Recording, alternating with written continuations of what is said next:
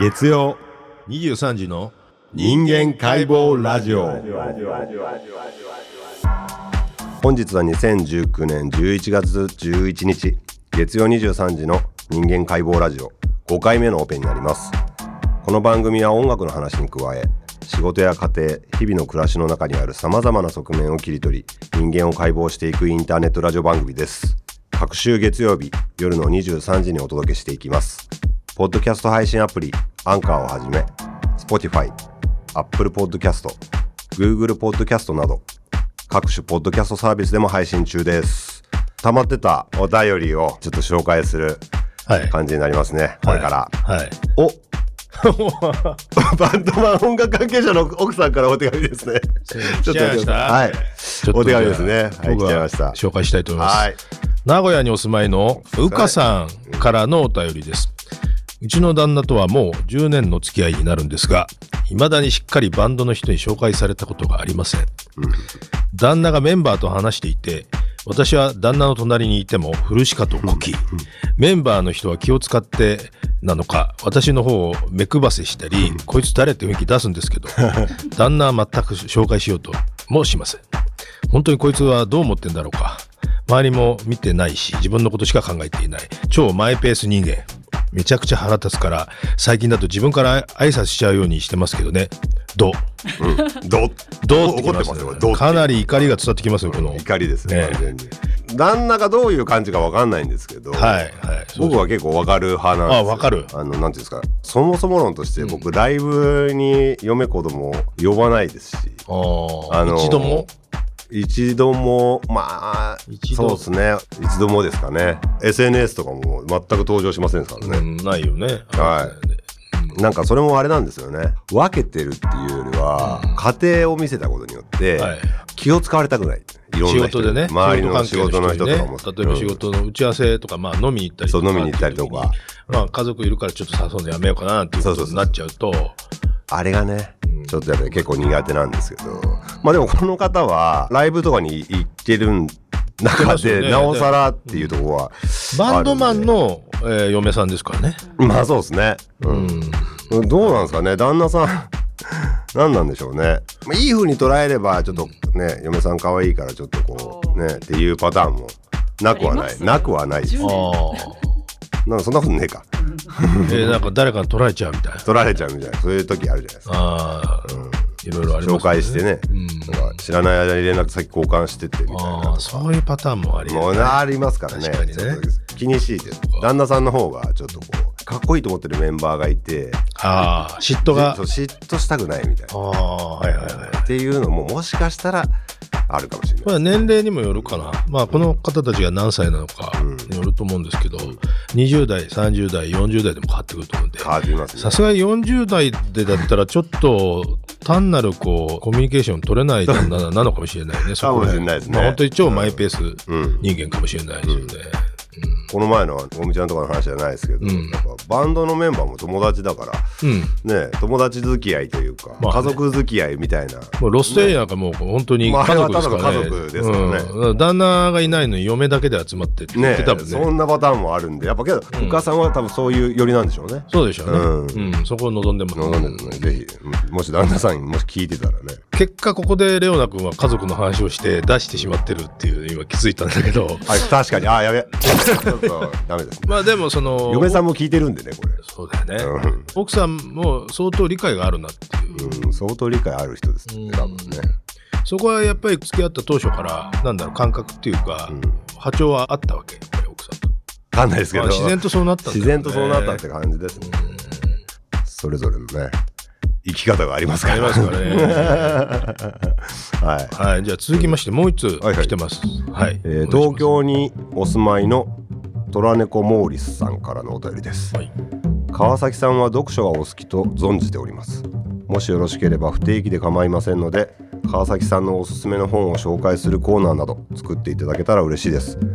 ご検討よろしくお願いします、はい。ということでちょっとね最近激務で激務でね。うん、積んどくが進んでるっていううん。ことなんですけど、ちょっと興味があっってこれは面白いぞと思った本があるんです。それをご紹介したいんですけど、フランスの記載ピエール・バイアールさんっていう人がいてその人の読んでいない本について堂々と語る方法っていうのがあるんです、はいはいはいはい。もうすでに面白そうですからね。そうですね。未読書コメント術っていうなんか書いてあったんですけど 本を読んでいなくてもコメントできる。いやむしろ読んでない方がいいくらいだっていう本なんですよ、大胆不敵な程度引き下げて、うん。フランスで大ベストセラーになったんですよね。うん、まあ皆さんもお忙しいから、うん。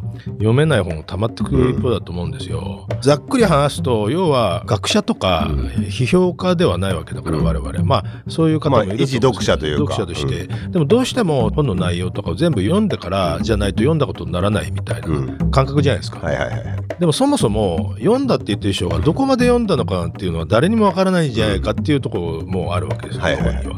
例えば今だったら後書きを読んで、うんアマゾンとかの読者のコメントもいっぱいあったりとか、うんブログもあったりするわけだから、そういうので全体の内容は分かったりしちゃう。でかつ本自体の内容より、その本の置かれてるその相関関係文脈とかっていうのを分かると、自分の生き方とか考え方に接続するためにその本があるみたいな。むしろ僕らが何で本を読むかっていうとどうやって生きていきたいかとかっていうことを考えたいから読んでるわけで、そこで本を読んでないから語るのを止めるんではなく、読んでない本を起点にして自分がどう思うとかこの本はこういうこと書いてあるんじゃないかっていうことをまあそれも想像というかねそうそうそう。形をだから恐れるなと。読んでなくてもっていうようなことが含まれてるんですけど、という僕もこれ全部読んでないんですけどもそれすらもう多分見越してますよね。こういうこと言ってるけど別に読んでも読まなくてもみたいな感じなんですけど、まあ、今の川崎さんみたいな 堂々とね、でまあうん。これをきっかけに読んでいただいてうんもらうといいかなと思うんですけど、うん。ということで本日の1曲目いきましょうか。はい、10月の5日から12日までツアーをしていたザ・フィジックス・ハウス・バンドというイギリス・ブライトンのバンドの曲を聴いていただきたいんですけどマーソン・ザ・キーズがバックアップしてかなり珍道中なツアーを繰り広げたんですけどまずはちょっと曲をねはい聴いていただきたいなと思います。はいザ・フィジックス・ハウス・バンドで「タイタン」.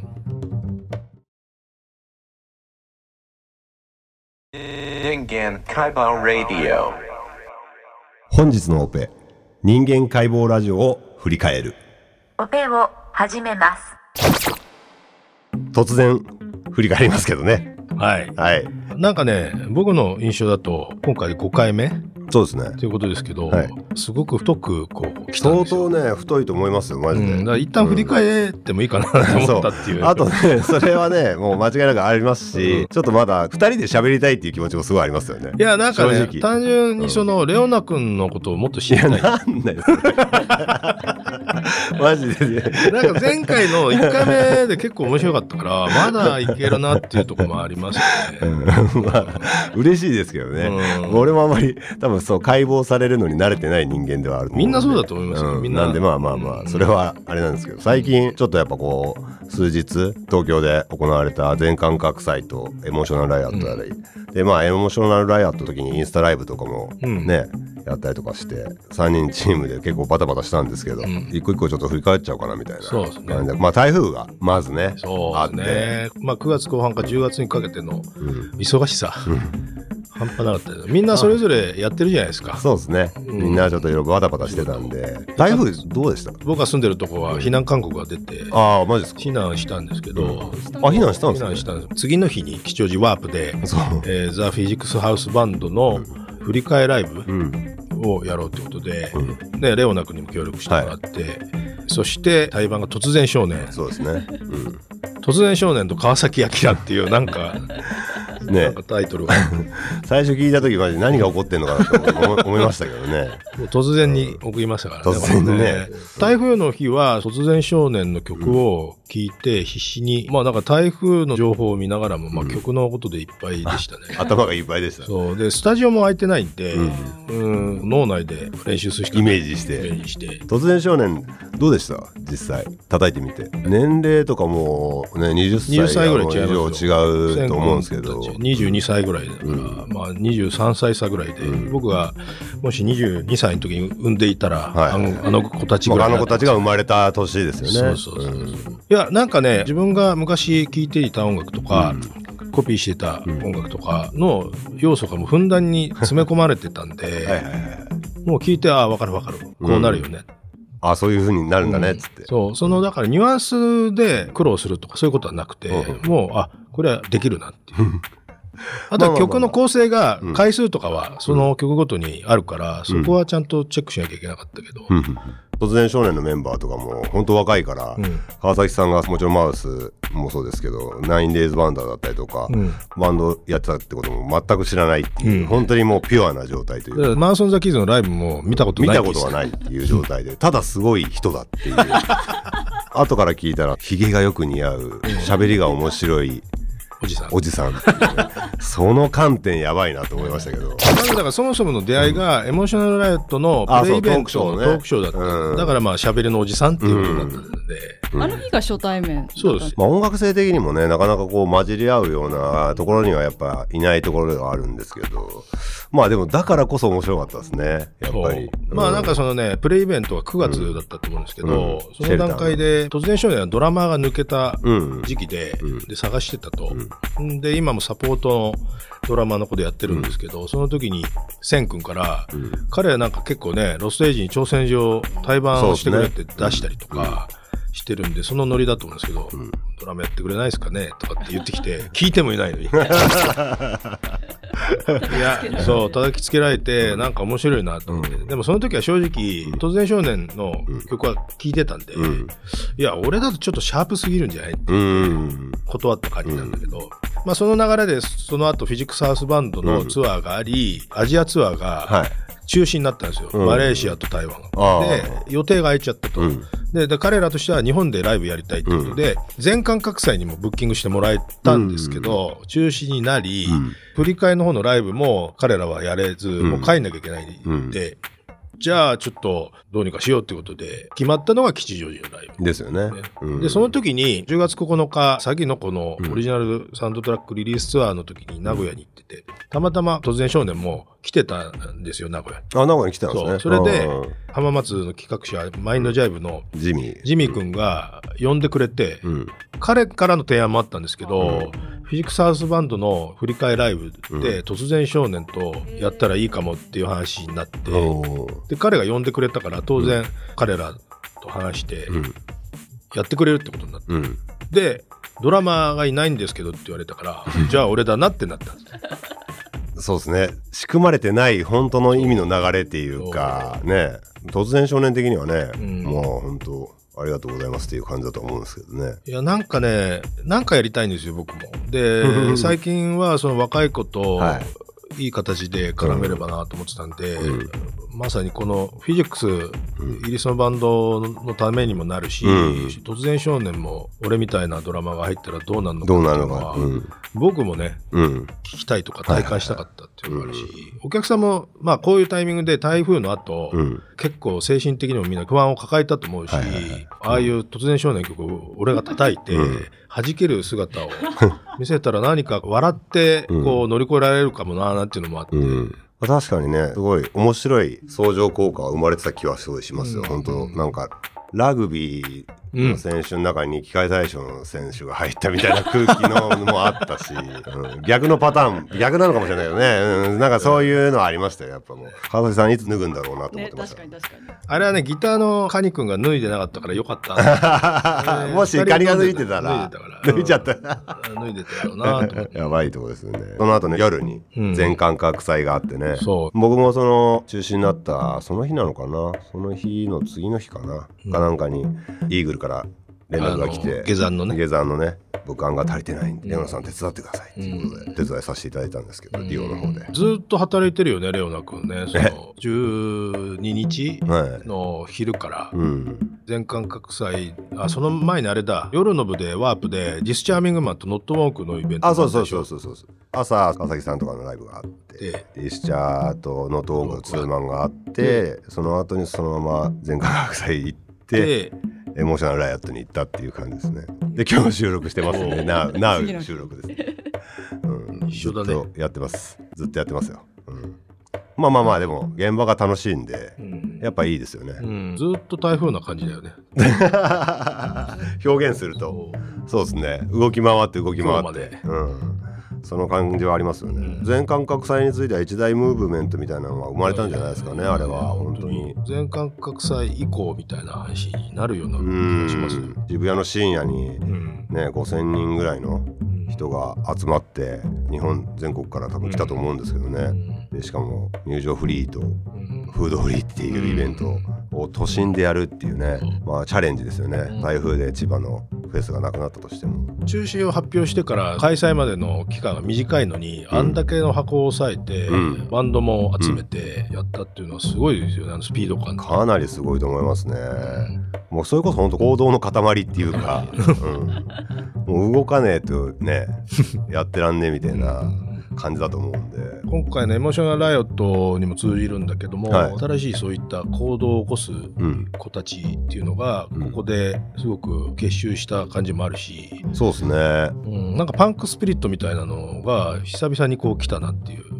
感じましたよね。感じましたよ。カラーは違いますけど全感覚祭もエモーショナルライアットもその空気はすごいあったと思うんですよね、大きい会場だったりとか街で、まあ、オーバーグラウンドじゃないですけど、うん。まあ、テレビに出てるようなミュージシャンではないバンドマンがこう集結してあれだけの人間を動かせれるっていうのは、まあかなりすごいなとは思いますし、これがまたね今後どんどん続いてうん、いってくれることを願うといういや本当そうですね、まあ、その中に両方いますからね川崎さんも、あまあね。願ってますけど 願うって言ってますけど、中に入ってますからね。そうですね。中に入っちゃってますからね。いやいや今後、うん。自分も含めてそういう動きをうん。何かしらできればいいなと思うんで、そうですね。なんかこのラジオもそうだけど、うん。もう最初ツイッターでねレオナ君がやりたいなって 俺を出してくれじゃあ私やりますっていう博士女子が出てきてこの3人でもう速攻行動したっていうことだから。そうですね。なんかそこも含めると連動してるよねこの。なんかね。ずっと台風ですね。ずっと台風ですね。ずーっと台風ですよ。行動の時代にやっぱ入ってるんだっていう。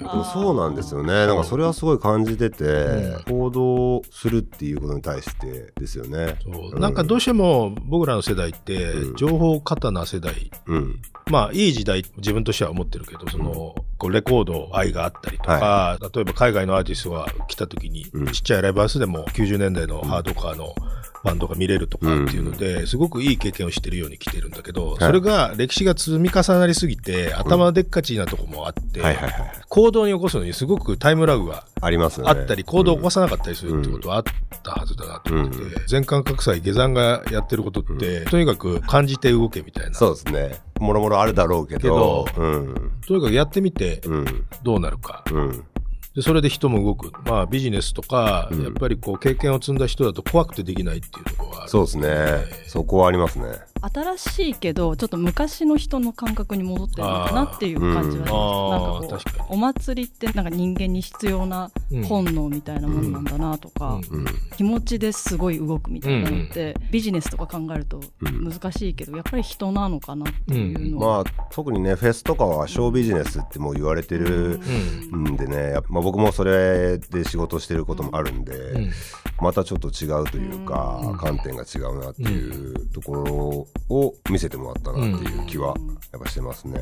なんでこうある種原点回帰に来てるのかなっていう、うーんどうなんですかね。まあその世の中全般的には分かんないですけど、ん。共感する人がやっぱ、ね、3,000人とか5,000人いたっていうことはつーつとあるんでしょうね今の時代に、うん。なんかコンプライアンスとか気にしている世の中に対して、なんで気にしなきゃいけないんだとか、段階をもう絶対10段階踏まないと次の行動に動けないのはもう飛び越したいとか思ってる人たちとかが結構やっぱいるのかなっていう気はしますよねやっぱね。うん。抑圧と解放みたいななんか、はいはいはい。まあ、そのきっかけ、まあ、このきっかけっていうのもなんか下山だけじゃなくて、うん。みんながきっかけ作りしたらまあ面白いですよね。まあね、エモーショナルライオットでも打ち上げとかそういう中でもいろいろ次こうしたらいいんじゃないかとかって話も出て、うん。運営してた豊豊君とかも先輩方に、こここうしろとこうしたらいいっていうのをガンガン言われてガンガン言われてた。て大成功だったと思うんだけど、うん。もうすでに次にどうしようかなっていうまあそうですね。始まってるなと思って、先に絶対つながりますんでね。自分もどうしたらこれをつなげられるかなっていうのは思った。ああ川崎さんも、うん。でうん。今回のリキッドルームのうん。人間解剖ラジオのブースを作ってもらって、作ってもらいましたね。ね。本当ありがたいことに、そこに一人岐阜のうん。ライブハウスのうんはいはいアンツのね子が来てくれて、ね、来てくれたうん。んですけど、あれも見て思ったのは、うん。人間解剖ラジオを知ってくれてたっていう。してくれてましたね。ね、かつライブハウスのアピールをして初めて会ったけどこういうラジオをやることによってつながるし、うん。もしかすると僕らもツアーでねそのライブハウスね行くかもしれないですからね岐阜にね、しうん。やっぱりインターネットがあることで、簡単にツールとしてこうつながれるっていうのがすごくいいなと思ったんで、まあ、どんどんお便りも送ってもらって ライブハウスアピールしたいとか、うん。ガンガン使ってほしいしあそううのですね。使ってほしいですね、うん。でインスタライブでそれは思った、ああいうふうにガンガン来てくれて嬉しかったし、もうめちゃくちゃガンガン来てましたからね。よかったですよあれは。あそうだからインスタライブね、うん。あのまだアーカイブ残ってるかもしれない。あ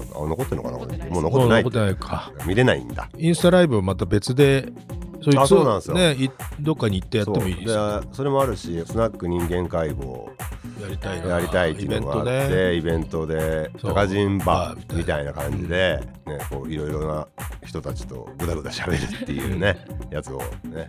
今回あのリキッドルームはレオナ君スタッうん。フとか、僕は演奏するとかで、はい。その合間を縫ってやったんでバタバタしちゃったんですけど、そのスナックの方はちょっと時間ゆったりそうですねゆっりくりやってそれをまあライブ配信なりなんなりとしていって、まあ、番組としてやれればいいですよね、いいですよね。ね、うんやっぱこういうのも今インターネットあればうん、できちゃうんだ。からねできちゃう。普通に。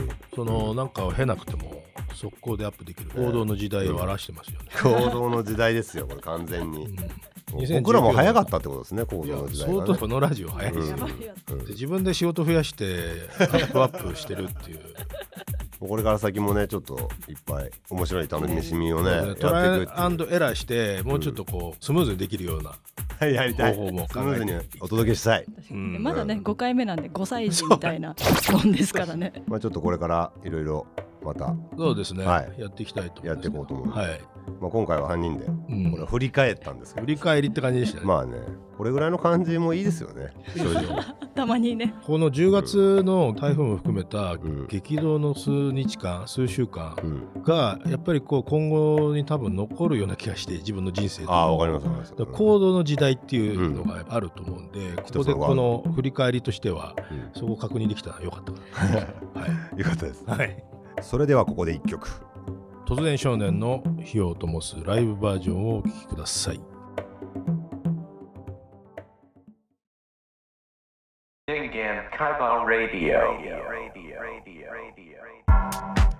月曜23時の人間解剖ラジオそろそろお別れの時間が近づいてまいりました。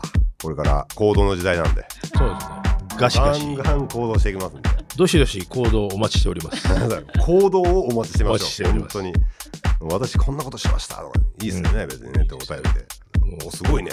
あお便りもください。お便りも行動ですからね。そうですよ、感想本当ね。うんリアクションとかも全部行動ですからいいね。押すのも行動ですからね。そうだねノンリアクションはやめてくれっていうことね。本リアクション欲しいね。リアクション欲しい、本当に。お願いします。お願いします。最後にお知らせなんですけどまず僕の方から。はい。12月の1日15日22日に僕のやってるレーベルレボリューションテンプルレコーズの企画をやります。1日がトイと秀吉。15日がラタイとスプリングサマー22日がオルト・オブ・ザ・ソサエティとリーグ。全部昼のライブで。吉祥寺ワープで。吉祥寺ワープがね21周年のアニバーサリーなんでその月に店長辞めましたけどシャシャリ出ようかなみたいな まあレーベルのね、はい、レベルのねイベントやりますんでよろしくお願いします。よろしくお願いします。はい。じゃあ僕の方からも12月11日水曜日代官山ユニットでロボそしてマーソン・ザ・キーズのツーマンがあります。詐欺の子のオリジナルサウンドトラックで勝裕二さんと制作をさせていただいた流れでロボとツーマンっていうのが決まって素晴らしい尊敬する大先輩の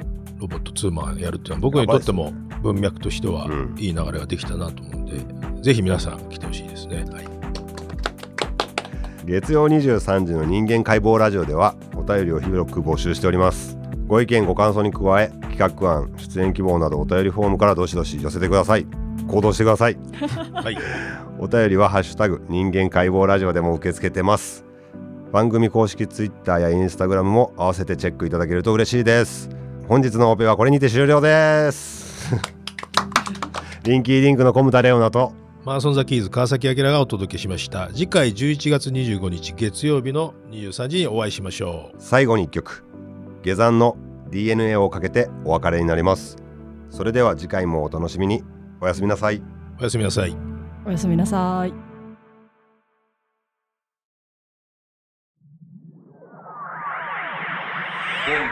Kaiba Radio. Radio. Radio. Radio. See you next time.